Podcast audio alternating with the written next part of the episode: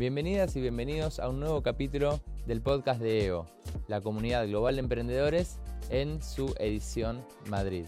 En cada entrega vamos a buscar conocer a distintas personas del mundo del emprendedurismo con sus historias de vida y tratar de sacar aprendizajes que nos sirvan, como para aprender juntos. Mi nombre es Alan Deitch y ya sin más introducciones pasamos a agradecer al sponsor del día de hoy y empezar con el capítulo de nuestro invitado. Voz Continental. Si tienes tu propia empresa, importas o exportas mercancías desde España o en España, Voz Continental es la empresa de transporte marítimo eh, y aéreo. Gestiona envíos regulares para pymes desde y hacia cualquier lugar del mundo que necesites. Si eres una persona ocupada y buscas una empresa de confianza que trate tus envíos de forma individualizada y a un precio competitivo, Voz Continental puede ayudarte. Tras 40 años de experiencia, Voz Continental es sinónimo de transporte profesional personalizado y seguro. Tiene presencia en más de 100 países, siendo capaces de entender la idiosincrasia de cada región con el fin de ofrecer el servicio más personalizado y sencillo para el usuario. Así que, ya sabes, Voz Continental. Y bueno, y pasamos entonces al invitado del día de hoy, Sasha, mucho gusto. Gracias por venir. Muchas gracias por invitarme, Alan. Eh, aparte, esfuerzo especial porque es agosto y estás en Madrid. Estamos aquí sudando un poco. sí, sí, somos dos, bueno, más todo el equipo que también está acá con el calor. Em, bueno, muchísimas gracias por hacerte el tiempo de venir. Em, tengo un montón de cosas para preguntarte sobre un montón de cosas que, que fuiste haciendo durante tu vida. Si querés, empecemos por el principio. No sé. Mi nacimiento. Sí, no sé si te acordás algo de tu nacimiento. Eh, bueno, yo nací en, en, Alemania, en Heidelberg, ciudad eh, muy bonita, universitaria, eh, la universidad más antigua de, de Alemania. Y em, bueno, nací en, eh, en, una familia así bastante académica, ya em, con una madre ya bastante avanzada con sus ideas. Y muchas veces eh, veo que em, tal como vive la gente hoy, pues eh, las ideas ya existían hace, en, en los años 70, ¿no? Eh, también eh, la idea de la libertad y de la, del rol de la mujer y todo esto, pues... Em, y eso llevó también, de alguna manera, a que um, a los seis, cuando tenía seis años, mis padres se separaron. Bueno, los dos así muy ambiciosos. Yendo por sus caminos y bueno, eso fue como un poco el primer punto de inflexión en mi, mi infancia. Um, y pues, um, pero mi madre supo siempre um, crear una familia. Eh, se, básicamente ella se mudó con, con su hermana eh, en una casa grande que compraron los, las dos y ahí crecimos con, en gran familia, con mis primos. Eh, tengo un hermano y tengo dos primos ahí. Eh, y bueno, una infancia muy, muy bonita, la verdad. Eh, mi madre llegó a, eh, bueno, luego se casó otra vez. Em, y em, pues eh, Heidelberg era una ciudad, mm, digamos, muy tranquila, muy protegida y donde la verdad es que hubo relativamente pocos problemas. Ahí la gente es bastante, no sé, económicamente eh, eh, es un, una clase bastante media alta. Eh, y em, a mí de alguna manera siempre me atraía salir de ahí, la verdad. A mí me, me fascinaba cuando la gente venía de Berlín o de Hamburgo y, no sé, era un poco, básicamente contaban de la vida que yo consideraba que es la vida real. ¿no? En Heidelberg, pues se vive una vida bastante, eh, digamos, donde una parte de la realidad está, eh, no existe. Porque no, no hay problemas. No hay problemas, eh, los problemas son que tu vecino tiene un coche más grande o cosas así, ¿no? Um, sí, hoy faltó la, la, persona que limpia. Sí, sí. exacto. Bueno, eh, tampoco tan exagerado, ¿no? No es que eh, nací en un, en un eh, ambiente así de abundancia, pero, pero sí, digamos, un, bastante burgués. Claro. ¿no? Eh, entonces, cuando yo cumplí 18 años y hice mi bachillerato, fue justo el momento en que en la Alemania, Alemania del Este, pues eh, se estaban removiendo las cosas y cuando yo cumplí 19 cayó el muro de, Berlín. Y eso fue un momento clave para, bueno, para toda Alemania, para Europa, pero también para mí. Eh, yo pensaba que, uff, estoy de repente vivo en la historia, ¿no? Cuando antes siempre pensaba que la historia era algo eh, pasado, la guerra y, todo esto, y, de repente me sentí como parte de la historia y quería de alguna manera estar ahí donde surge la historia. Y ya antes había em, trabajado en el, en el em, periódico de la, del colegio y de alguna manera yo quería ser periodista, quería eh, aprender, básicamente para contar la historia. Claro. Em, para estar ahí donde surge y contar. Em, así que eh, elegí estudiar periodismo y el mejor sitio para estudiar periodismo en Alemania en aquel momento era Hamburgo. Em, ahí están los grandes editoriales, los grandes eh, medios, eh, estaban antes de mudarse muchos a Berlín. Y em, entonces fui eh, salí de Heidelberg, fui a Hamburgo a estudiar periodismo y durante los estudios ya empecé a, em, a trabajar. ¿no? Eso es bastante habitual eh, en este tipo de, estudios que realmente lo que cuenta es la experiencia. ¿no? Lo que pasa hoy en día en casi todo, en aquel momento, pero en periodismo realmente eh, los estudios valían poco, valía lo que hacías. Claro, me imagino que también en esa época había debate sobre la línea editorial de los medios y cómo impactaban en la sociedad? Sí, sí, bueno, eso era una cosa que académicamente tratamos mucho. Em, todavía el periodista era una persona muy respetada y... Em, Se hablaba más de periodismo objetivo. Sí, pues en Alemania, eh, por ejemplo, los, las noticias a las 8 prime time en Alemania eh, eran como una especie de no sé, hora de la verdad. La gente creía lo que se decía ahí era como, como la verdad eh, oficial, pero también la gente lo creía y realmente era un periodismo bastante imparcial, bastante bien hecho. Pues eh, entonces yo empecé a trabajar en la radio. Em, hicimos una radio de la universidad, em, creamos una radio independiente en Hamburgo junto con unos amigos y luego pues trabajé también en la radio comercial Em, siempre contando historias. ¿no? Eh, lo que me gustaba más era no tanto la política, pero más bien los, las historias, la eh, cultura y... Em, pero con el, bueno, y también después empecé a trabajar en la televisión, hice unas prácticas en televisión pública y empecé a, a entrar en las noticias, pero noticias regionales, pero ya básicamente ya estaba bastante cerca de, de los acontecimientos. Pero con el tiempo me di cuenta que no solo quería contar de las cosas, pero también, ¿sabes? yo siempre contaba cosas de, eh, no sé, eh, visitaba gente que hacía cosas interesantes y yo contaba de ello, pero nunca hacía. Claro. Mm. Em, y eso ya me molestó un poco y además me di cuenta que las noticias eh, es un negocio, pues, mm, muy poco creativo. ¿no? Tú vas, coges una, una cuota y, luego pues tienes muy poco margen de, eh, de, meter algo, ¿no? A, no ser que seas un periodista em, ya con mucha, eh, digamos, con, mucho... Con mucho renombre o, o, bien que te dediques más al análisis político que a... Exacto, entonces yo vi que es, una cosa, no deja de ser bastante mecánico, ¿no? Em, bueno, muchas cosas y eh, entonces en, aquella época ya empezó fuerte el, Internet y las empresas de Internet, eso ya fue a finales de los 90 y, y ahí pues me atraía mucho lo, lo, novedoso em, y eh, conseguí unas prácticas en una em, consultoría de empresas, consultora de empresas.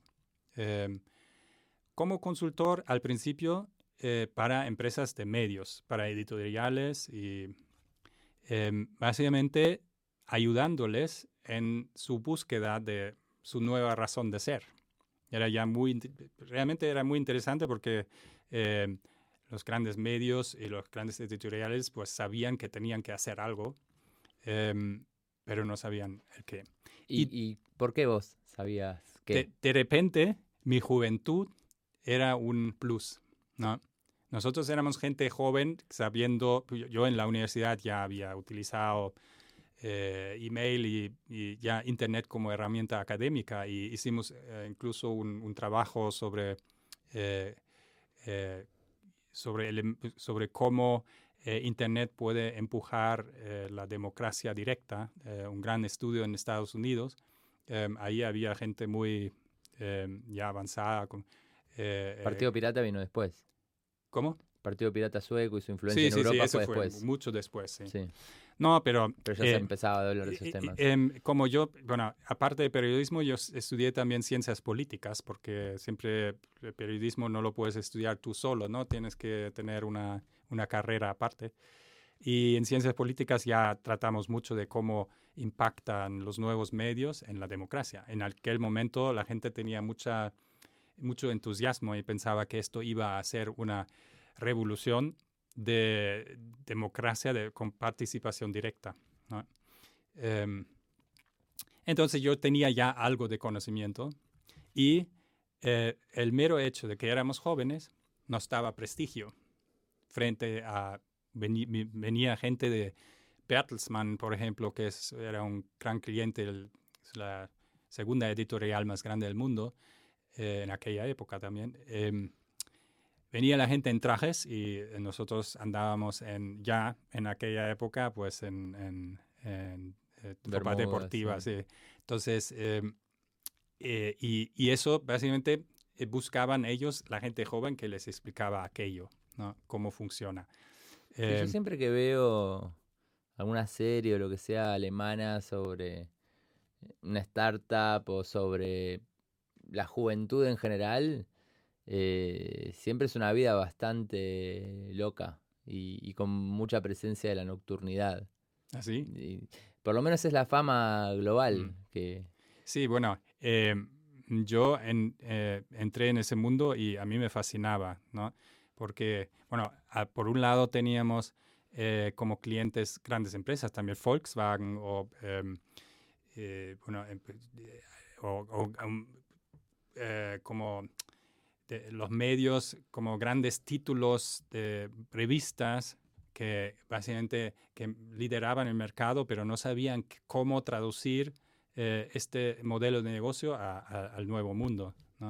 Era muy interesante, pero también teníamos startups em, formados ya con, con, mucho capital y que, que buscaban básicamente consultoría, crecimiento y también equipo. una consultora en ese momento, entonces. Éramos una consultora digital.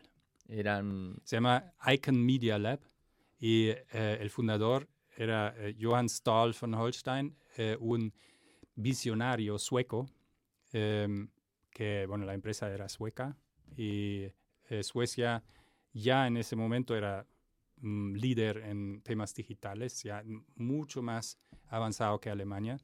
Entonces, realmente estábamos en la, mm, digamos, en, el centro de la innovación. Eso me fascinaba y también, sí, había mucha vida nocturna, había muchísimo trabajo, eh, viajes por toda Europa eh, mm, y, digamos, conociendo gente muy interesante eh, de aquella época. Y, caían en la, locura de las .com, de gastar, gastar, gastar. Sí, por ejemplo, tuvimos como un cliente la empresa Boo.com.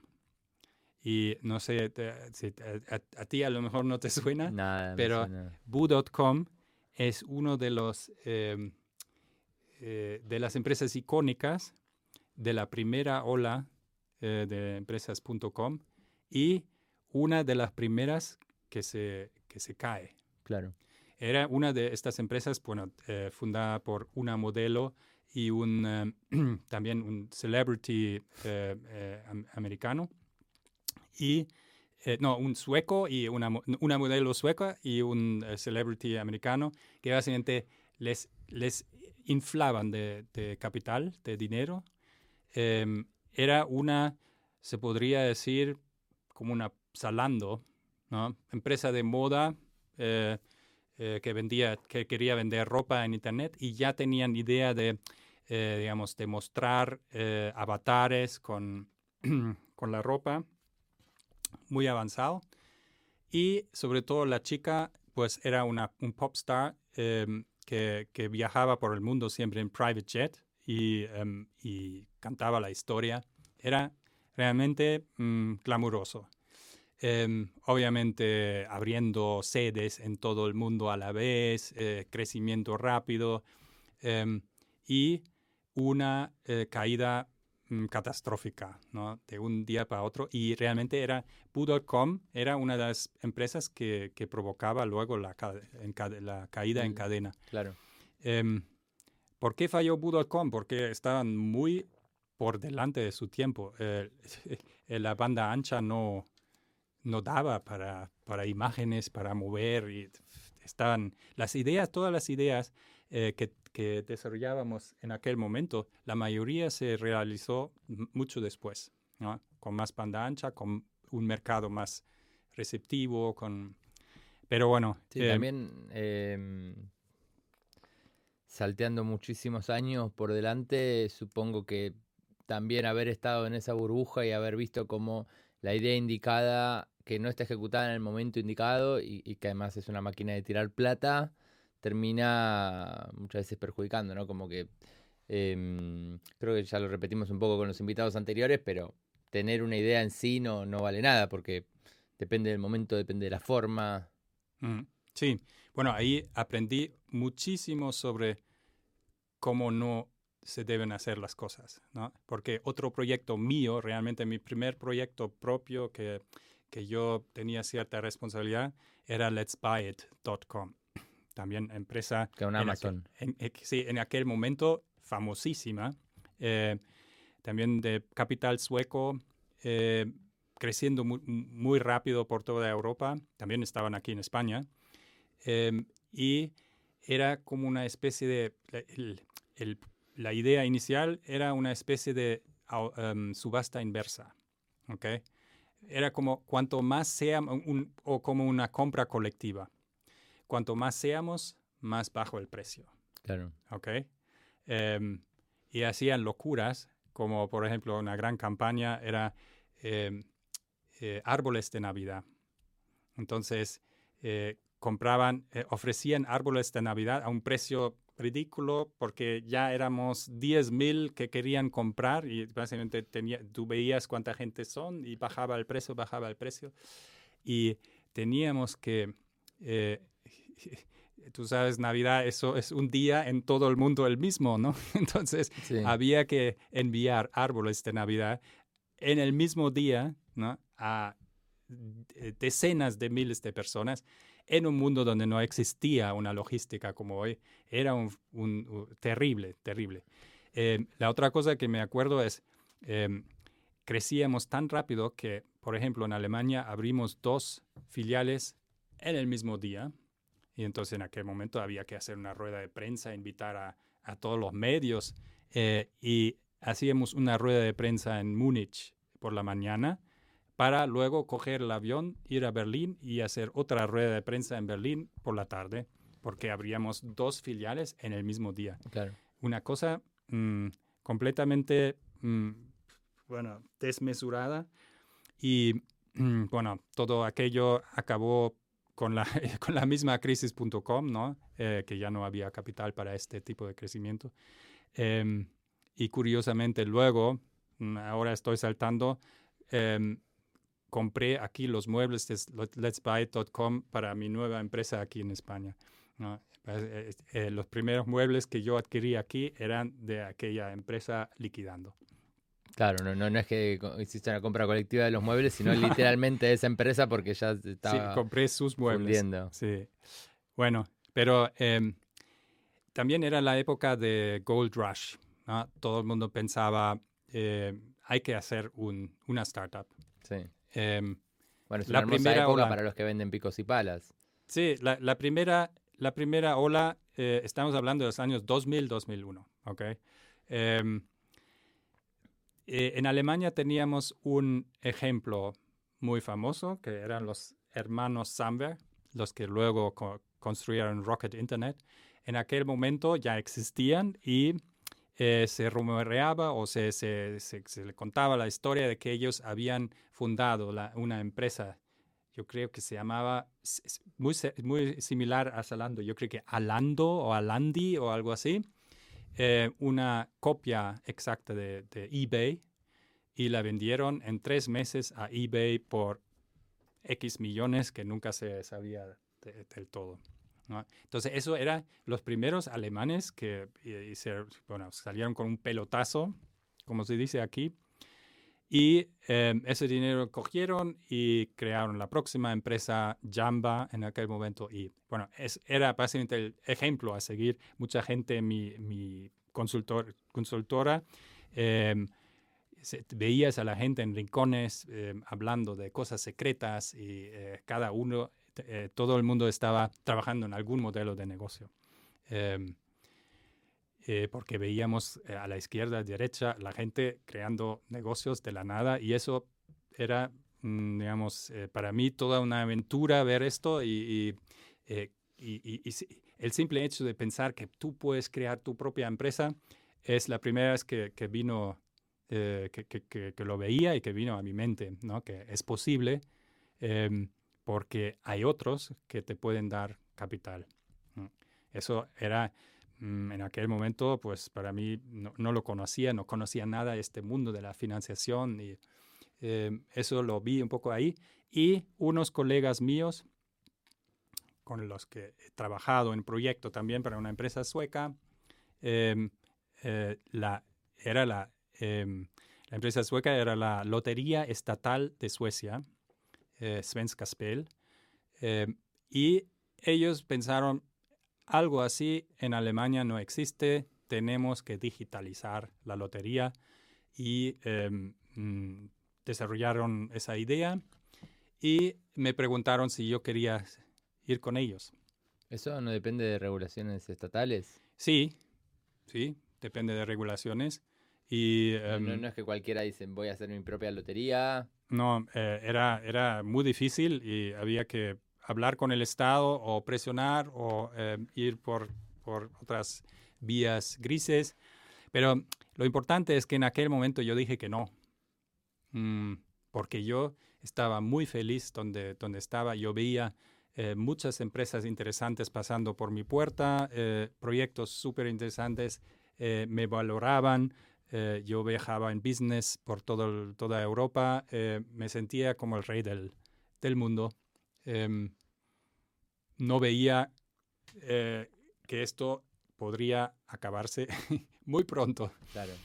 Em, pero antes de acabarse, mm, como medio año más tarde, cuando ellos ya establecieron la empresa, pues eh, me llamaban eh, constantemente porque como yo había trabajado con ellos en el proyecto y veían que mm, necesitaban alguien como yo, em, me hicieron una oferta muy buena y yo ahí dije que sí.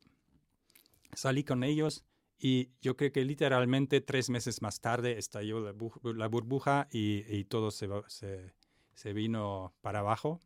Y la empresa sueca, la consultora, con todo esto que también tenía participaciones en startups y el fundador estaba eh, también, eh, bueno, la empresa también era una empresa que producía pérdidas. em, porque también crecía muy, muy rápido en todo el mundo. También había un Icon Media Lab aquí en, en- en Madrid. Em, entró en la misma espiral de muerte y mm, yo creo que, le, no sé, unos ocho meses más tarde tuvo que cerrar.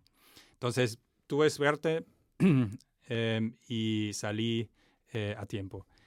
Porque aquella empresa de lotería digital que mm, prosperó, prosperaba también en la crisis porque era un modelo que no tenía que ver con, con nada de la nueva economía y tenía un modelo de negocio muy simple. Básicamente, mm, eh, lo que antes comprabas en una tienda eh, de lotería, pues ahora lo puedes hacer online, mucho más cómodo, eh, mucho más seguro. Y conseguíamos con el tiempo convencer a estados, porque en Alemania la lotería es federal, entonces podíamos hablar con varios estados y básicamente generar una especie de competencia entre ellos. y algunos cogieron nuestros, nuestros tickets. Claro. Y así, pues, em, eh, empezamos ahí un negocio interesante, pero yo era manager, no era, em, tenía una pequeña participación que, porque ya se llevaba eso de, mm, no de phantom shares, pero como opciones, ¿no? Pero yo tenía una pequeña participación. Y em, quería, pero yo mm, tenía la ambición también de ver y, y desarrollar cosas propias y y siempre he tenido la, eh, idea de, trabajar en el extranjero, entonces yo les propuse em, abrir una filial en España, porque yo hablaba castellano, yo em, me gustaba España, yo quería salir em, y me parecía una aventura. Claro. estudié un poco el mercado y el mercado español en términos de regulación de este espacio de lotería era parecido al alemán. Y entonces yo les propuse eso y me costó bastante porque ya tenían miedo por justo por la crisis y tal, mm. pero por el otro lado ellos querían salir a bolsa y eh, de alguna manera pues eso era parte de, de, una muy bonita historia de bolsa que no solo lo puedes hacer en Alemania, pero también en otro mercado. Entonces eh, me, me dieron un presupuesto moderado, eh, un salario y me dijeron, eh, vete a, España y busca fortuna, básicamente. ¿no? Muy poco... pero eh, te seguían pagando. Sí, me seguían, pagando ahí. Sí, yo tenía un salario y tenía un presupuesto y teníamos un plan hmm. De desarrollo. Eh, pero unos cuatro meses más tarde que te aterrizar en España y ya mm, habiendo movido todo em, para empezar,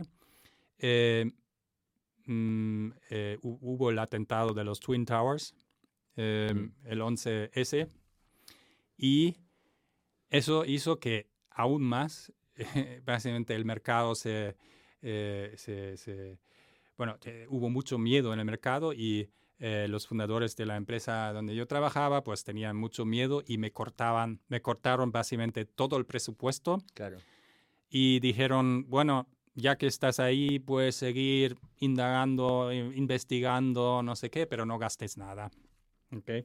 Yo tenía una, eh, una oficina, eh, digamos, subalquilada en una empresa también startup alemana, que además, a, su vez estaba eh, igual liquidando. Em, todo el mundo tenía como una, una bueno, un, la paja moral y de todo el mundo pensaba que esto se iba a acabar, eh, donde iba, que, vamos a quedarnos sin trabajo y esto del punto com está, está eh, terminado. ¿no? Em, y porque lo dijiste antes, eh, lo de, de, la desventaja a veces de tener mucho dinero, es ahí donde yo aprendí la ventaja de no tener dinero y donde yo también básicamente aprendí eh, el método Lean Startup. Antes de, mm, de escribir Eric Ries el, el, libro em, o el concepto, pero yo lo, yo lo aprendí ahí y estoy muy agradecido a ese, esa época porque básicamente yo tuve que hacer, con lo poco que tenía, tuve que, que empezar. Y yo tenía yo, yo, decía que no me voy de aquí sin montar una empresa, porque para eso he venido. Y básicamente eh, eso era la idea de yo aprender cómo montar una empresa em, con un salario mensual asegurado. Es una muy buena situación que hay que aprovechar. Sí, porque lo que, lo que rompes no es tuyo. Exacto. Tenía una red, ¿no? Podría teóricamente eh, haber vuelto a, Alemania, mm. pero no quería irme sin, sin nada. Entonces yo ahí eh, tuve dos, eh, em, digamos, circunstancias eh, buenas que como todo el mundo iba a la calle de, también de la empresa en la que estaba yo subalquilada, yo cogí los mejores de ahí nos juntamos y les dije, mira, mm, podéis eh, aquí trabajar conmigo por un salario muy bajo eh, y si conseguimos montar algo, pues... Va a ser más mm, alto. Sí, va a ser más alto y podéis participar de alguna manera en ese, la creación de esta empresa. Y eh, montamos algo con los con Excel, con Access, eh, que aquel, aquel momento era un producto de Microsoft, no sé ni, ni si existe. em, Sí, sí, lo, lo ubico. es como un, un- era como una base de Sí, datos, es un gestor de bases. gestor de base de datos. eh, Excel, Access y pues un front-end muy, muy reducido. Creamos nuestra primera página. Todos los procesos detrás de la página eran medio manuales. Básicamente coger data y meterlas en Excel, calcular y, y, em, eh, y- y la base de datos en Access pues eh, aguantaba lo que aguantaba, ¿no? Eh, mm, Muy poco, pero como no teníamos que tener mucha performance al principio, pues hice lo que hoy es estándar, ¿no? Utilizar eh, software estándar, libre en el mercado eh, y eh, crear una interfaz que da el eh, valor al usuario, lo que él espera, mm, y como el usuario no puede mirar detrás de la interfaz, si trabajan eh, 20 becarios o si es toda una máquina gigante, em, podemos básicamente simular eh, cómo podría funcionar el negocio Claro. y, em, y eso me, me- me ayudó muchísimo en, en- en todo el desarrollo de, de- después, esa, esa experiencia. Y conseguimos, eh, como no había nada en España de este tipo, pues eh, crecimos mm, a buen ritmo. Claro. Y- era una necesidad en definitiva. Sí, eh, había una necesidad, era muy fácil entrar en los medios. Eso ya lo habíamos visto en Alemania porque, no sé, era un- eh, la lotería es un tema muy, mm, digamos, es, es muy fácil de, de- contar historias alrededor. Y, em, y entonces entramos en los medios, eh, generamos mucho ruido y, eh, bueno, yo creo que después de 18 meses ya facturamos 800 mil euros. Eh, Tremendo, porque aparte eran euros que valen más que los euros de ahora. sí, sí, exacto. Imagino que con todo esto ya los alemanes te empezaban a tomar mucho más en serio. Sí, pues de repente, obviamente, era un, un mercado interesante España y em, los, eh, los planes para salir a bolsa cada vez eran más mm, serias, serias y, eh, y entonces empezaban a tomarme en serio, empezaron a mandarme un presupuesto, eh, desarrollamos un presupuesto y, em, y yo tenía una empresa, em, contrataba gente y, y queríamos crecer y teníamos planes eh, muy grandes. ¿Y cómo aprendiste a liderar? Pues, eh, a- a- no sé, a- a- con mucha pena, la verdad. Em, ahí, al principio, yo creo que cometí todos los errores eh, que uno comete cuando empiezas a tener equipo, pues, em, por ejemplo, yo era muy perfec- perfeccionista y quería que todo el mundo haga las cosas, a- a- a- hiciese las cosas de mi manera, ¿no? a mi manera. Y, em, y me costó muchísimo aceptar que hay otras maneras de hacer las cosas que pueden ser incluso mejores que la mía. Claro, o sea, te diste cuenta que no es que eras perfeccionista, sino que eras sayista. Sí, exacto. Eh, Que eres un quería, ejército de que, sayas. que, que sí, quería una dictadura eh, que, discípulos que me reportasen. em, y además yo pensaba que tenía que saber todo mejor que, mis empleados, ¿no? Que tenía que diseñar mejor que la diseñadora, tenía que, para poder estar encima de ella. Em, bueno, em, hasta que me medio impusieron un, una persona a mi lado, porque yo creo que también se dieron cuenta mi- mis eh, colegas en Alemania, em, que era una persona muy experimentada justo en esto. Era- había ido a una escuela de management bastante eh, dura en Inglaterra. em, eh, básicamente él estaba en Marks and Spencer, eh, gran department stores, como corte inglés, de- y ahí habían eh, pasado un- una escuela muy dura y me enseñaba bastantes cosas, la verdad. Eh, yo flipaba como cómo se puede liderar em, de otra manera y, em, em, y, y, ahí aprendí algo de liderazgo. es verdad que no, no, no es mi fuerte, nunca ha sido, pero yo aprendí la base para por lo menos, no sé, en el futuro dejar un poco más de libertad a la gente que, que, yo quería que trabajasen conmigo. Em, y además eh, sentía obviamente eh, mi completa ausencia de conocimiento em, de un business school, por ejemplo. Yo en aquel momento yo sentía que necesitaba un máster, mm, porque yo no he estudiado ni empresariales eh, ni, ni nada de eso. Entonces, em, Sí, es, es, verdad que hasta con ciencias políticas eh, muchas cosas me, me valían. Em, por ejemplo, sabía mm, eh, redactar mm, mejor que otros, sabía eh, reducir mm, cosas complejas a, a, a, un, básicamente resumirlos.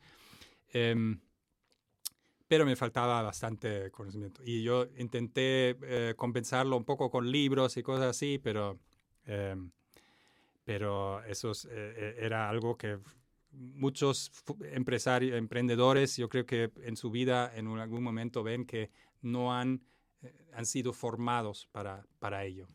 Claro, y mm, el conocimiento, lo, lo que te faltaba ahora con el diario del lunes, ya habiendo pasado ¿Lo supliste más con libros o más con personas o más con experiencia? Eh, con experiencia, cometiendo errores y intentando mm, aprender de ellos.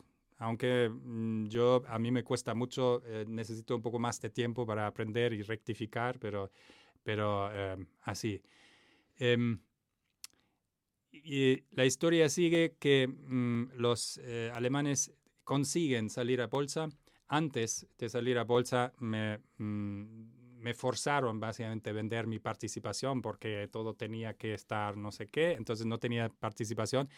Eh, eh, eso sí, ganaba bien, eh, tenía un buen bono, pero yo sentía de alguna manera que parte del, de la salida a bolsa, que era una salida de 150 mm, millones más o menos, em, mm, mis dos colegas se hicieron multimillonarios en un día. Em, y yo relativamente poco sacaba de, de aquello, ¿no? Y, y, también veía que había cometido bastantes errores en el camino, em, digamos, eh, de negociación eh, para, para, sacar lo que yo pensaba que era también un, un logro mío. Claro. Parte de la historia de bolsa, solo estábamos en dos mercados, en, en Alemania y en España, y obviamente es muy distinto eh, si puedes demostrar que en un mercado, además, tan regulado como es la lotería, has sido capaz de eh, mm, transferir ese modelo a otro mercado. Claro. Pero bueno, eh, aprendizaje también duro. Em, y ya pensaba que, mira, tengo, al final tengo que hacer mi propia cosa aquí. Y em, junto con aquel, aquella persona que me impusieron em, como, como socio o básicamente como co-manager, em, eh, desarrollábamos ya la idea de eh, hacer algo propio.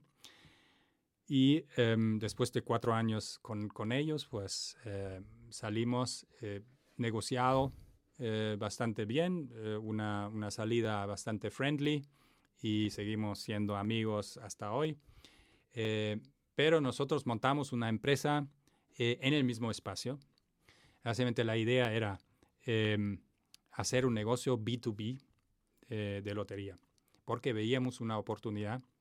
Eh, en aquel momento todos los portales querían como vender lotería también. Entonces nos dirigimos al corte inglés, al país.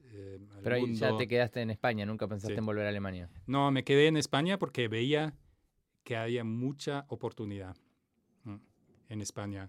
En aquel momento em, el, mercado español no estaba muy desarrollado, había, eh, no existía Amazon en España hasta mucho más después, mucho después. Claro, pero en, tu lógica de querer eh, hacer historia o creer eh, lo que sea en tu cabeza estar en donde las cosas pasan. ¿No era más Alemania o, o Sí, Reino yo- Unido o Estados Unidos? Es verdad, pero yo veía que en Alemania había mu- muy, buena gente en la calle porque era una, digamos, también un, un- un momento de crisis también para Alemania.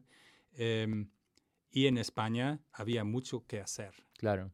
¿ok? Esta- estaba todo por hacer. Eh, entonces yo veía que esto es un mercado bueno para mí. Eh, Aparte era tu manera de apalancarte ya con los contactos, el know-how de una industria específica, de un país Mm. específico. Sí, esa era la idea.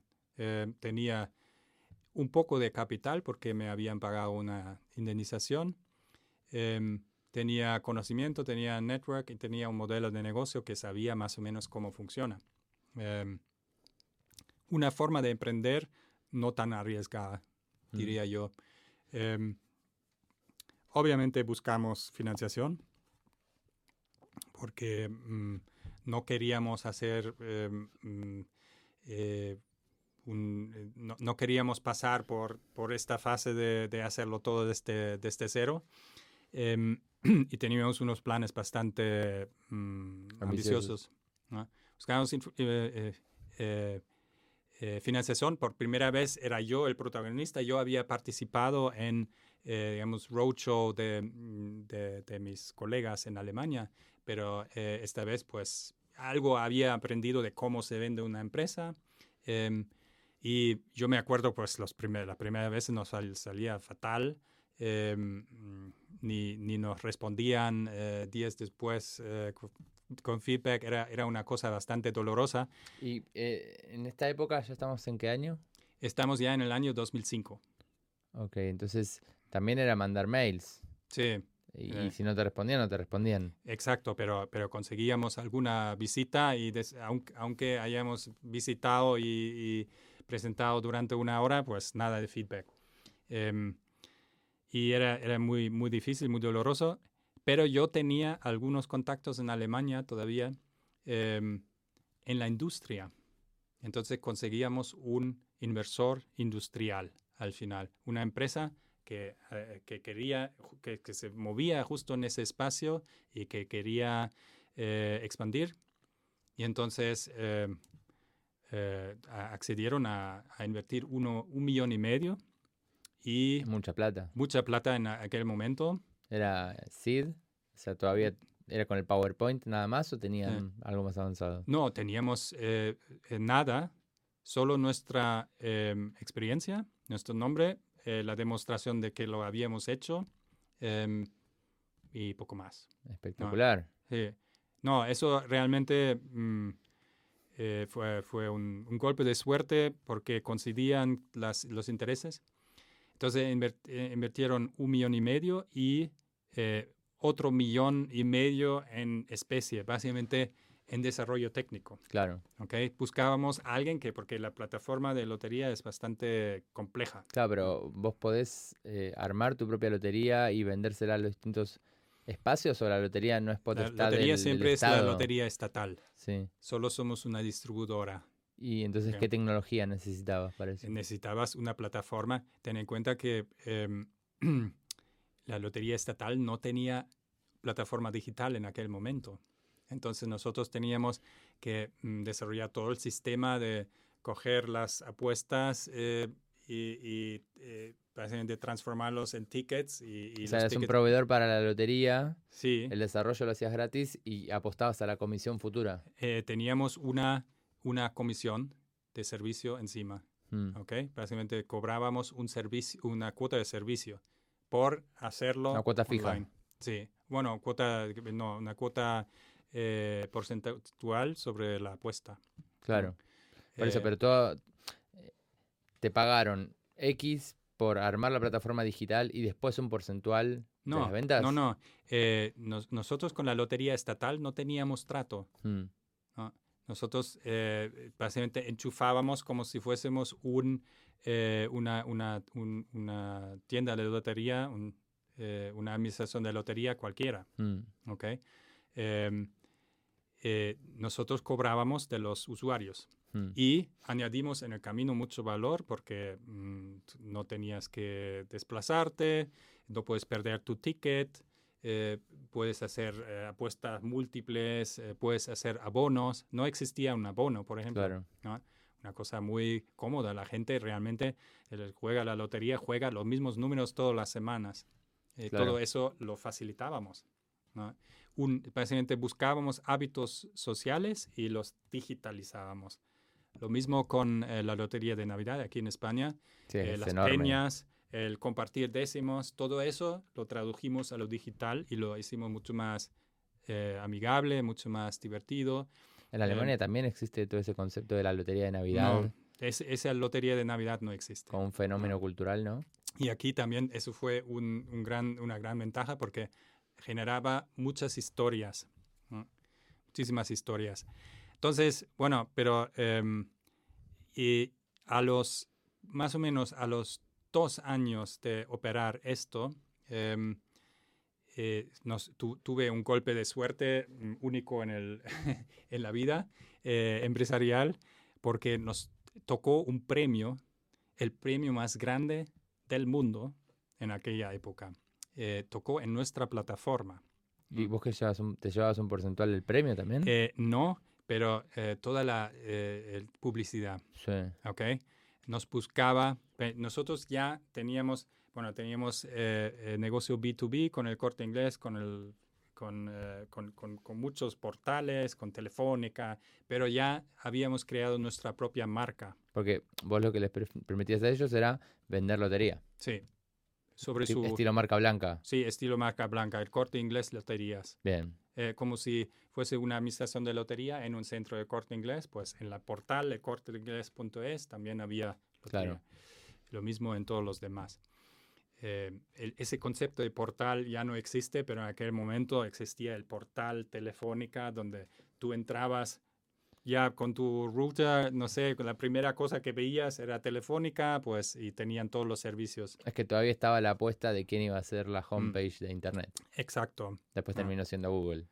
Sí, exacto. ¿no? En aquel momento todo el mundo quería ser un gatekeeper, básicamente donde entraba el tráfico y, y, Lo distribuyen. y distribuir y eh, obviamente ofrecer servicios y cobrar comisión. Eh, pero teníamos ya nuestra propia marca. Y entonces en esa propia marca tocó el premio más grande, que eran 126 millones de euros. Eh, en aquel momento era el récord. Ya hay Claro. premios mucho más grandes, pero era el récord una chica en Mallorca de 21 años. Entonces, esa chica en Mallorca obviamente no quería aparecer en ningún lado y eh, acordamos con ella que nosotros nos vamos a poner de frente.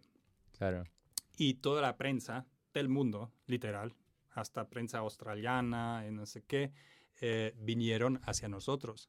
Aparecía en todas las televisiones de, ah, de España, pero también de, de otras, porque eso era algo insólito.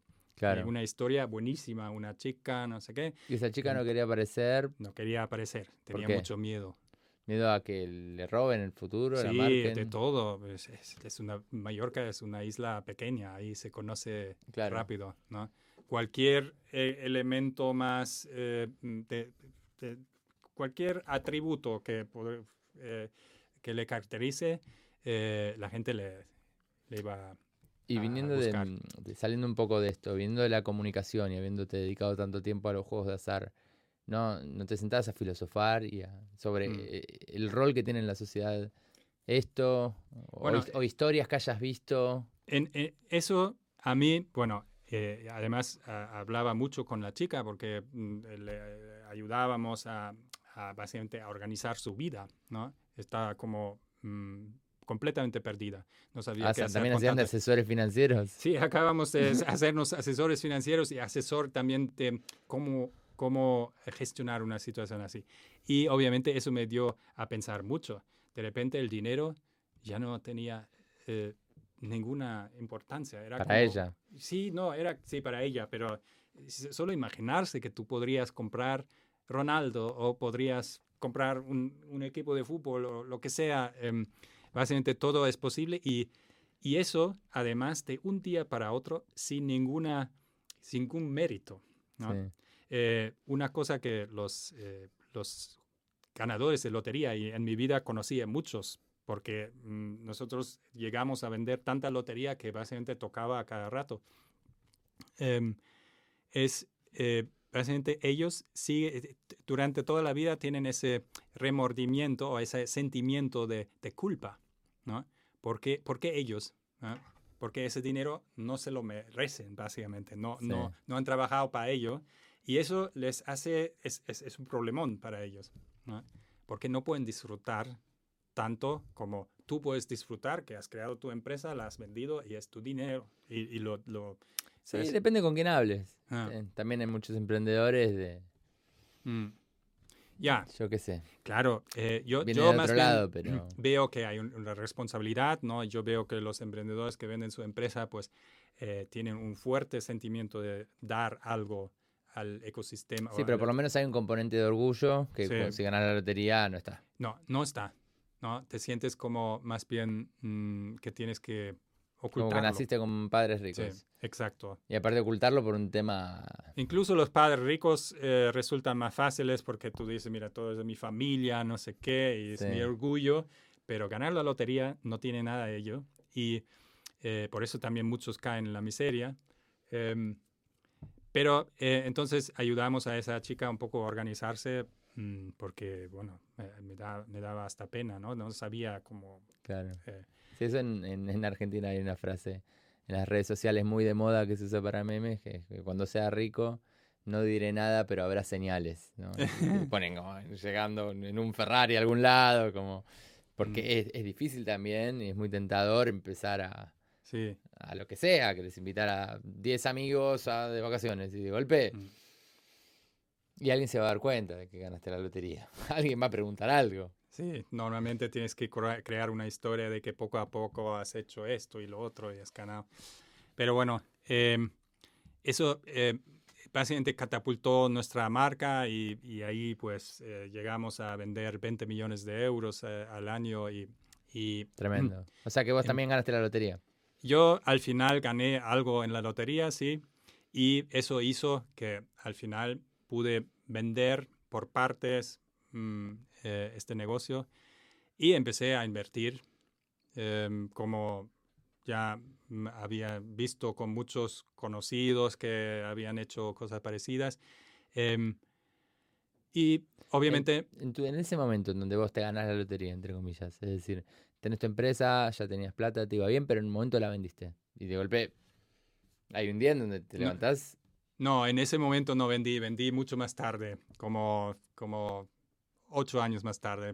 O ah. sea, pero, pero ¿cómo invertías? ¿No, es que te había sido la empresa? Sí, bueno, yo empecé ya a invertir eh, teniendo la empresa, mm. ¿ok? Eh, de muchas maneras y muchas maneras también mm, equivocadas o... claro, por eso, en ese momento en donde eh, mirás la cuenta bancaria y decís, mm. ya puedo invertir, ya puedo jugar un poco a, a ser Dios, en un sentido con en dónde pones fichas y lo que sea, ¿no? ¿No, no tuviste algún tipo de, mareo mental? Sí, bueno, de desorientación. yo tenía mucho miedo de, eh, de, de, de, de, repente no, no tener ruido, ¿no? Porque eso, eh, bueno, yo conozco un, conocido mío, vendió su empresa la el año pasado y, claro, él era el director de una empresa con 120 eh, empleados y de repente de un día para otro, silencio. Yo tenía mucho miedo. Él, a él no le preocupa eso, pero a mí sí. Yo, em, yo necesitaba también el, el, rock and roll, ¿no? Claro, pero además del, rock and roll, a lo que me refería es, em, no sé, yo hablé bastante con gente que vendió su empresa cuando me, me tocó el turno y lo que me dijeron es cuando recibas la plata, no hagas nada. Mm. No hagas nada por el primer año. Porque todo va a ser un error. Sí, sí, sí, sí. Porque te pasan oportunidades para adelante y dices, bueno, bueno, no estás acostumbrado. Yo, yo cometía ya los errores antes. Claro. porque ya había empezado a invertir, a crear empresas aparte y em, llegué a tener, em, junto con un socio, un, lo que llamabas Venture Builder, em, donde había ocho empresas, 150 empleados y un, desmadre. ¿Eso al mismo tiempo que la otra? Sí. Uf. Ya un desmadre. Con la idea de que, claro, teníamos ahí eh, fundadores y Básicamente podíamos gestionar, la otra empresa iba más o menos eh, solo. Claro, pero Mm. habiendo pasado la burbuja de las .com en el Venture Builder, Sí. ¿no, no, ¿no tenías una sensación de "Eh, ser otra burbuja? sí, debería haber eh, sabido mejor. Em, no, no sé, quizás no la idea fue. no era mala, era básicamente em, también mm, mirando lo que hacía Ro- Rocket Internet, era crear digital native brands, ¿ok? Eh, marcas que solo existen en digital. eh, ho- hoy se llaman también digital to consumer brands, básicamente que no, no van vía stores, van directo al consumidor. Y eso es un poco sota caballo rey, ¿ok? Una marca y otra marca. Em, Me perdí con la frase. Ok, básicamente es eh, crear comercio electrónico, crear marcas, eh, vender productos con esas marcas, Sí. em, siempre productos que básicamente están de moda. Ok, ejemplo, eh, eh, colchones. En un momento dado surgieron muchos startups de colchones, Emma y Eve y no sé qué, no, no sé si tú conoces eso, pero... em, y nosotros creamos una marca de colchones para aquellos productores que no, no tenían marca propia. Mm. ¿ok? Nosotros no producíamos nada, solo creamos una marca, enchufamos eh, productores y por el otro lado el mundo del comercio electrónico. Amazon, eBay, Carrefour. O sea que no les armaban su e-commerce. no, les, El- les creábamos, bueno, una, les Era su creábamos una, departamento digital. Les creábamos un flagship store, una página web, ¿no? Donde se veían los productos con su precio, no sé qué, y luego se vendía por Amazon y eh, eBay y todos los demás. Claro. Em, colchones. Eh, en un momento dado éramos los vendedores más grandes de hoverboards, que eran producto de moda, eso de Sí. Segway sin, sin palanca. Sí. Eh, Evo Motion era la marca. Mm, Básicamente cuando metías en Google hoverboard, aparecía Evo Motion el primero en, Claro. en, en muchos mercados. En- entonces, eh, y pensábamos, claro, crear marcas y cada marca tenía su equipo fundador y su, ¿sabes? su especialidad, pues, eh, de, de sourcing de los productos. Los hoverboards eran eh, de China, los colchones eran de Murcia, eh, pero al final para nosotros era marketing, ¿ok? Sí. Era eh, comercio electrónico, era marketing y logística. Eh, al final no era tan sota caballo rey como yo pensaba. em, era muy complejo y, y- y demasiado. Un desmadre, como yo digo, y eh, con mucho, mucha suerte conseguimos deshacerlo sin un desastre mayor. Eh, algún eh, eh, daño colateral sí hubo, eh, hubo deudas, eh, teníamos que cerrar cosas y también eh, eh, eh, despedir a mucha gente. ¿no? Claro. Eh, eso era bastante doloroso en eh, año 2018. Em, y a partir de ahí, pues yo dije, mira, ahora voy a, a, eh, quitar complejidad ¿no? y hacer las cosas más simples.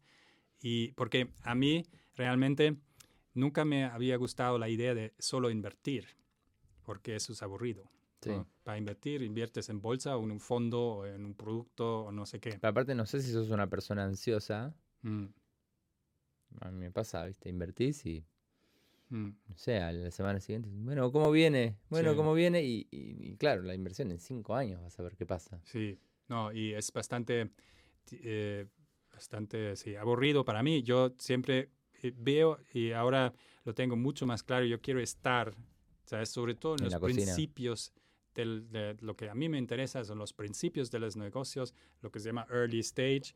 eh, y yo creo que es ahí donde puedo apor- um, eh, aportar más. ¿No? También eh, en, en todos estos años he trabajado mucho con la universidad, con el EA Business School. eh, hemos creado un- una especie de aceleradora donde, em, por un lado, se enseña la teoría em, y por el otro, la práctica de montar un negocio. ¿ok?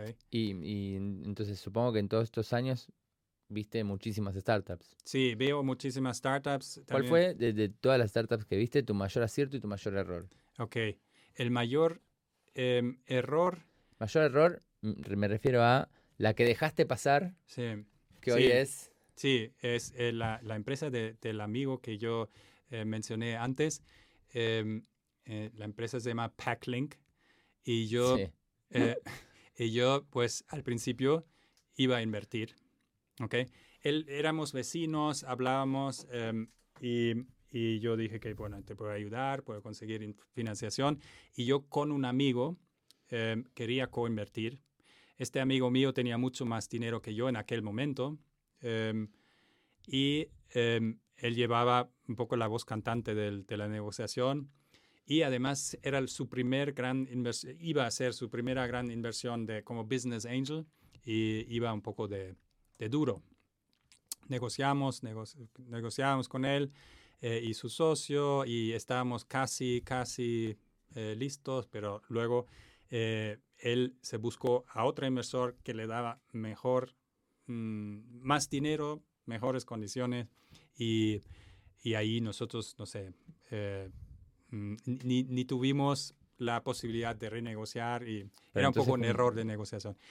Entonces, em, él empezó con, con, con aquella eh, inversor y le, le, fue muy bien y vendió la empresa el año pasado por unos 350 millones, algo así. Em, y yo siempre creía en la empresa y le seguía y eh, somos amigos y mm, hoy podemos eh, podemos eh, reírnos de esto. Eh, y entonces, ¿tu mejor acierto? Pues mira, todavía como inversor no tengo un pelotazo, un exit eh, así que contar, porque como tú has dicho bien antes, la inversión en startups es de muy largo plazo.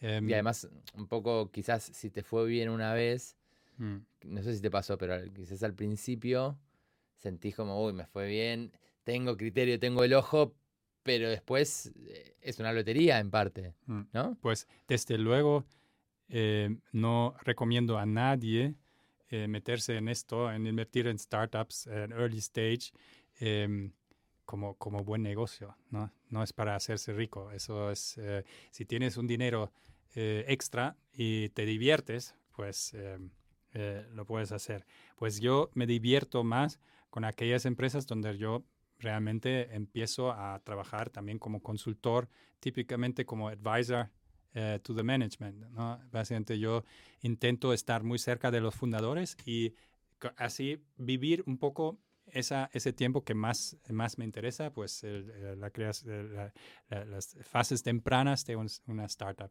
¿Y qué pasa en ese camino como advisor si empezás a darle consejos a una startup y te, das cuenta, te das cuenta que no te da pelota? pues intento obviamente meterme eh, cuando veo que hay negocio, ¿okay? que, que, ya hay lo que se llama tracción, ¿no? Ya, claro, pero ellos, ellos no. ves que no, ves que ves que hay tracción, pero que si te hicieran caso mm. habría más tracción. Vos fuiste mm. founder, ahora estás haciendo más que invertir porque estás mm. haciendo Adobe, pero no sos founder tampoco. Entonces, ¿cómo haces con los límites? Mi, mi, selección de las startups es sobre todo em, ver si hay alguna química con el fundador y sobre todo si el fundador realmente valora mi aportación. Claro. ¿Ok? Eso lo tengo que intentar averiguar antes de invertir. Eso es la, y, ahí yo creo que he avanzado un poco. Eh, ahora acierto un poco más en ese aspecto, donde yo veo primero que hay una especie de, eh, mm, digamos, de complemento, que, que, que, yo soy complementario a los skills del fundador, em, que él obviamente mm, le falta alguna área em, y que es consciente de ello y que valora mi aportación. Eso es lo principal. Y ahí es donde yo empiezo a invertir y a meterme, digamos, eh, a veces más, a veces menos, em, puntualmente mucho eh, y, y, me divierto en el camino. Entonces puede ser abrir un mercado. Eh, el, año pasado yo abrí un mercado británico para una de las startups donde estoy invertido. Eso me, me gustó mucho y era un poco como, como tú comentas también, pues otra vez meter la mano y, y, hacer un trabajo real en la calle, ¿no? Porque qué eras el representante comercial de ellos de golpe. No, yo era incluso eh, en, en, me, me, presentaba como el managing director UK, ¿no? Y hacía partnerships, hacía eh, y, y, desarrollando el mercado. Em, eh, otro caso, pues em, hice un scale-up de un proceso de venta, ¿ok? Un proceso de venta B2B que está, mm, digamos, solo funcionaba a base de contratar más vendedores y yo ayudé a digitalizarlo mucho más, a implementar herramientas y a mm, hacer que, que, sea exponencial el crecimiento de ventas y, no solo a base de contratación, o cosas así, me divierten. Em, eh, pero em, hay algunas startups que yo creo que tienen mucho potencial y ya han pasado dos o tres rondas de inversión, em, pero, pero ningún pelotazo. El que eh, donde más orgulloso ahora me siento es eh, la, la, empresa de mi mujer, que ella ha creado una empresa hace tres años y, y ahí pues eh, obviamente mm, me, he metido como medio inversor eh, intentando estar muy en un segundo perfil porque ella realmente em, es bastante capaz de, levantar esa empresa ella sola, pero necesitaba, digamos, esa parte de experiencia y siempre me, digamos, tenemos una, una especie de coaching, ¿no? Eh, en cierto, cuando ella lo, eh, lo requiere, cuando ella... Y eso ¿no te pasa que, que, de golpe hay demasiada confianza? Sí, es, no es fácil con la pareja, por eso yo siempre intento, eh, digamos, eh, forzarme a empoderar, ¿no? Nunca a dar consejos. Yo intento, mm, digamos, ser un coach. Eh, que sepa que estás ahí cuando... Sí, y de, de, mm. proponerle cosas, pero no de, tomar decisiones, por ejemplo. Claro. Hasta ahora me funciona bastante bien, la empresa em, prospera y, y eso me, me, gusta mucho. Pero bueno, aparte de eso, ahora mismo me ha costado mucho, pero estoy en un momento donde hago cosas que me gustan, con varios, siempre estando, digamos, en el mundo startup, en, la innovación, es básicamente lo que a mí me fascina, eh, los temas nuevos, eh, desarrollo de nuevas ideas, eh, y tengo la fórmula ahora para estar no solo como mentor, porque eso también me, me, me aburre un poco, porque los mentores están tres días eh, y ya se van y dicen tres cosas que no dejan de ser bastante superficiales. Em, estoy mucho más en el ajo, eh, eh, metiendo la mano en el barro, em, pero por el otro lado no, es, mm, no, es, no hay tanto riesgo para mí como, como antes.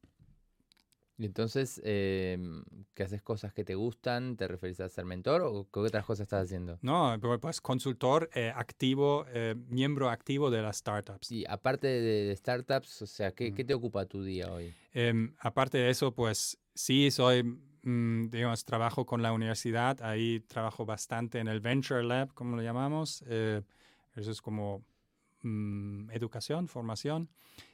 siempre de la parte práctica de básicamente el Lean Startup Approach. Eh, estoy eh, de mentor en aceleradoras, eh, como una que me gusta mucho es el SEC Lab, este, tecnología de educación. Em, es un sector también que me interesa mucho. Y pues estoy mucho en ferias, en concursos, startups y, no eventos. Te ¿No te tentás de vez en cuando decir, bueno, vuelvo a emprender? Sí, Sí, sí, todo el tiempo estoy pensando que llegará el momento que, que me meto. Y siempre también estoy viendo las startups donde yo estoy invertido, cuál es el momento uh, para, para meterme y ser y actuar de cofundador. Claro. ¿no?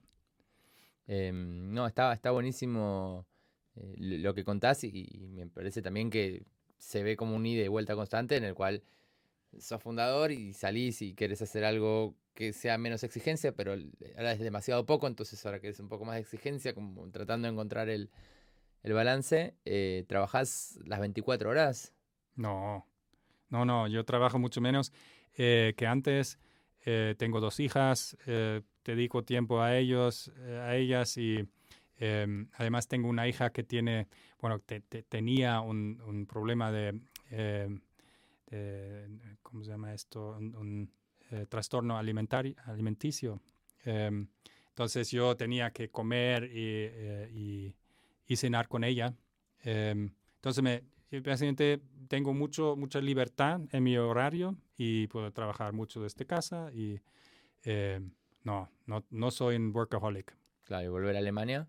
Volver a Alemania, quería volver eh, al principio, em, luego me separé de mi mujer, em, entonces eso básicamente me, me cortó el camino hacia Alemania porque mujer española y eh, yo no puedo llevarme a, las niñas eh, sin, consentimiento. Entonces es ahí donde yo por primera vez pues mm, eh, me tuve que, bueno, tuve que aprender que, o, realizar que, que, no hay camino de vuelta hasta que mis hijas estén fuera de casa. Entonces, pero bueno, España no es mal sitio. Madrid me gusta mucho como ciudad, eh, tiene mucha calidad de vida em, y no, no es el peor sitio. No, a mí me encanta, sí. Ah. Em, bueno, y, con todo esto, nos saltemos una parte súper importante de tu vida, que es cuando entraste a EO. Sí, cuando entré a EO. Pues eh, hace tres años, tres años y medio más o menos. Sí. Em, bueno, conocí a René de Jong. Eh, René de Jong era, eh, lo, que, conocimos, bueno, o fuimos a una cena con él porque él es el ex jefe de mi mujer. Eh, así es la conexión. Y en una cena muy amena, pues hablábamos de, sí, él también invierte en startups, yo también, y hablamos un poco, pues, y él me mm, propuso entrar en ello. Em, y me lo vendió muy bien. Yo mm, entonces eh, fui a una sesión eh, y me pareció muy interesante. Era una cosa completamente distinta de lo que yo tenía mm, en mente em, y, me, me, pareció muy interesante. Y me pareció además una cosa completamente complementaria a, lo que, a las cosas que yo hago. Que, eh, en un tweet, ¿qué es lo que tenías en mente y, y qué terminó siendo? Yo tenía en mente una organización de emprendedores que mm, básicamente hace negocio entre ellos eh, y te dan acceso a, mm, bueno, a hacer más negocio, network. Em, ten en cuenta que yo eh, en mi vida ahora eh, hago mucho networking, casi demasiado. A veces es como, no me acuerdo de los nombres, de las caras y, y es, es eh, me molesta un montón eh, de, no poder memorizar todo lo que yo veo eh, en, la, en mi, día a día. Entonces, a mí me pareció EO muy complementario porque es mucho más, digamos, dirigido hacia adentro que yo pensaba. Es mucho más aprendizaje, pero un aprendizaje mm, profundo. También, obviamente, de crecimiento como persona. Esa parte no la tenía no sé, por lo menos eh, no, no, no, no, tenía en cuenta que, que, exista algo así. Y eso yo creo que todo el mundo que ha entrado en NEO eh, diría algo parecido, que esa es la parte más importante de lo, de, crecer personalmente, porque mm, nosotros estamos muy enfocados siempre a formaciones y saber aprendizaje, eh, digamos, de, de, temáticas eh, que nos ayudan a mejorar los negocios eh, y muchas veces dejamos al lado que al final se trata de ser feliz. Y es lo que estábamos hablando, pues, eh, ¿qué haces con mucho dinero en tu cuenta? eso no es la felicidad. eso es el, digamos, lo que nos venden siempre como, como el objetivo de todo esto, es que un día pues tengas mucho dinero en tu cuenta, pero realmente es mucho más difícil encontrar el camino y a mí me costaba mucho encontrar el camino de qué equilibrio entre tener tiempo para la familia y, dedicarme a cosas em, que realmente me, me, gustan em, también a largo plazo eh, y tener al mismo tiempo suficiente dinero para vivir. Claro, sí, también para mí está bueno que el pasto del vecino siempre más verde. Yo cuando entré a EO lo que me pasó muchas veces es eso, que de afuera decís, ah, están todos hechos, ninguno tiene un problema, sus vidas son perfectas, seguro que se juntan a hablar de estupideces, de marcas de zapatos, y, te metes y no es tan así. No, no es que todo el mundo eh, tiene una situación financiera fantástica, ni una situación familiar fantástica, ni lo que sea, y, eso a mí me, pareció súper interesante, como mirar y decir, ah, éramos todos iguales, ¿viste? Porque cuando uno va desbloqueando nivel dice, bueno, ahora, ahora sí está la gente que, que es feliz. Y no, en todos los niveles hay como somos humanos en definitiva, sí, somos insoportablemente inconformistas por naturaleza. casi lo más sorprendente es que todo el mundo tiene los mismos problemas, ¿no? Eh, el que tiene 11 millones en su cuenta y el que tiene 300 mil en su cuenta. em, Sí, sí, el, el que Mm. tiene 300 Ya. en su cuenta tiene otros problemas Ya. distintos. sí, Pero sí. en una escala ya de ahí para arriba es lo mismo. Sí, los problemas son muy parecidos eh, y el que tiene 100 empleados, el que tiene 10 empleados. Por eso eh, a mí me encanta eso de, de en pues un principio muy importante es la equidad. Y es así, es que no nadie es más importante, más... mm, eh, los problemas al final son los mismos y, y, y las experiencias eh, son también eh, interesantes de todo el mundo por igual. Claro, para, para mí también está bueno, no sé si, si mucha gente lo sabe, pero se entra por referencias a, a. Entonces, es un lugar en el cual no es que uno muestra la chequera y bueno, listo, que entre, sino que, que se busca eso, porque no todo el mundo, dentro del mundo emprendedor empresario, eh, tiene su humildad o tiene esas ganas de ayudar o lo que sea, y acá se genera como un ambiente de, eh, de camaradería que para mí es súper interesante. Más, más de ganas de ayudar, que obviamente sí, los, todos los miembros de EO que yo he conocido pues, tienen esa generosidad, pero más bien ganas de aprender. ¿no? Hay mucha gente que piensa que lo sabe todo y ya es como el, ¿sabes? todo el mundo tiene que aprender de ti.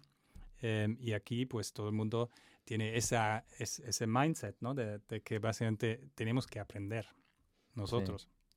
Eh, bueno, nada, está buenísimo. Eh, muchas gracias por venir y a contar tu, tu vida. Espero que algunos de los emprendedores que, que están mirando les sirva tu historia, que algunos de los miembros actuales de EO que están pensando en entrar también les sirva como para, para aprender un poco más. Eh, ¿Te divertiste? ¿Lo disfrutaste? Sí, un placer. Me disfruto mucho contigo.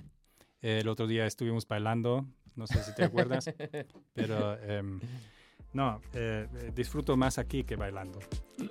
Bueno, buenísimo. Entonces, eh, bueno, muchas gracias y nos vemos en la próxima edición.